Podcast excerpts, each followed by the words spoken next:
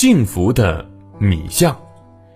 作为世界上最懒的动物之一，树懒每天有十七八个小时赖在树上晃悠，慢吞吞的吃东西，余下的时间就在睡觉，可以说称得上是世界上最幸福的动物了。一听到这儿，躺在米缸里的米象可不乐意了，他打着个哈欠，呃，翻了个身，就嘀咕了一句：“哼，我们米象才是世界上最幸福的动物，好不好？”我们每天都守着食物，除了吃就是睡，除了睡就是吃，吃腻了，我们还可以换一颗大米啃一啃呢。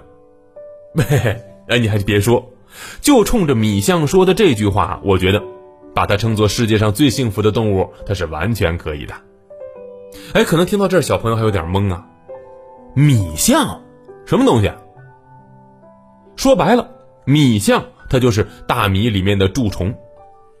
如果呢，家里面大米存放时间太久的话，你仔细观察米缸里面大米，你就会发现，里面会有一些黑色的小虫子。哎，这种小虫子就是米象，我们也叫米虫、象鼻虫。别看它特别小，它只有几毫米长，但是它的本领可是不小。家里的米存放时间一长或者一受潮，过不了多久，它就出来了，抱着大米就是啃呐。把这大米啃的都是一堆一堆的粉末，特别讨厌。不过讨厌归讨厌，我们也只能在淘米的时候把它们用水冲走。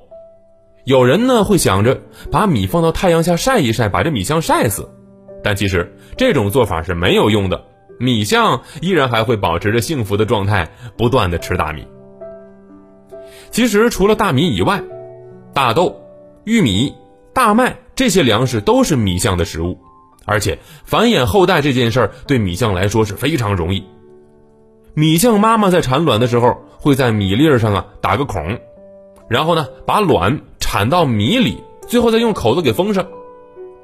过个一个月左右，这小米象就出生了，它们呢就可以吃着米粒儿出来，它们就开始过这种啊吃了睡，睡了吃这种幸福生活。这种繁殖速度，米象可以很轻松的形成。五世同堂的景象。所以呢，为了防止米被这些可恶的米象给啃喽，大米呢还是不要存放太久。所以每次要少买一点儿，这样就不会太滋生米象的现象了。